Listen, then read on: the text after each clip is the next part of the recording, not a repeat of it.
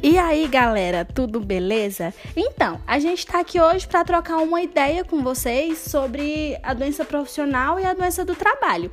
E a princípio, seria interessante, é interessante que a gente saiba diferenciar essas duas doenças. Então, a doença profissional é aquela que é adquirida em consequência a uma atividade que o trabalhador executa, ou seja, ela é derivada através do desempenho de uma atividade. Já a doença do trabalho é uma doença que é adquirida adquirida ou desencadeada é, em função de condições especiais, entende? Em que o trabalho é realizado. Então, é, nesse sentido, nós vamos explicar para vocês um pouco sobre a doença pneumoconiose. Pneu... Peraí, como é que é o nome da doença? Pneumoconiose. Pneumoconiose, isso, que é uma doença pulmonar causada pela inalação de partículas orgânicas e geralmente é associada a trabalhos em metalúrgicas, construtoras, mecânicos ou minas, entre outros. É, essa doença ela não é contagiosa, ela também não tem cura e ela pode causar inflamação nos pulmões e danificar gradualmente.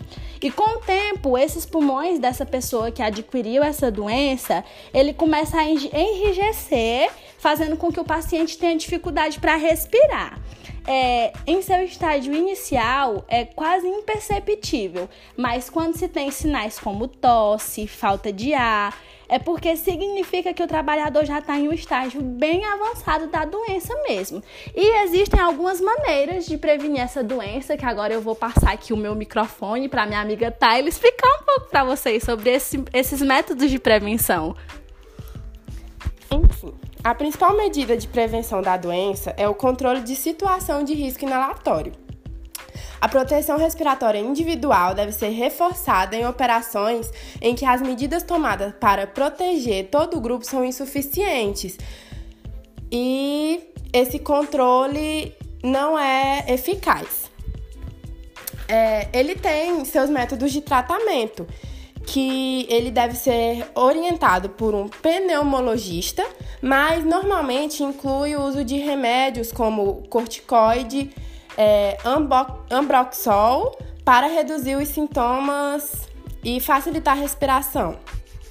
Além disso, a pessoa deve evitar estar em locais de poeira e poluição. Os sintomas podem ser amenizados e a doença não tem cura. Beleza, galera. Por enquanto é só isso. Espero que tenham gostado. No próximo capítulo a gente explica sobre alguma outra doença. A gente vai escolher da próxima vez uma doença profissional. E é isso aí. Beijo.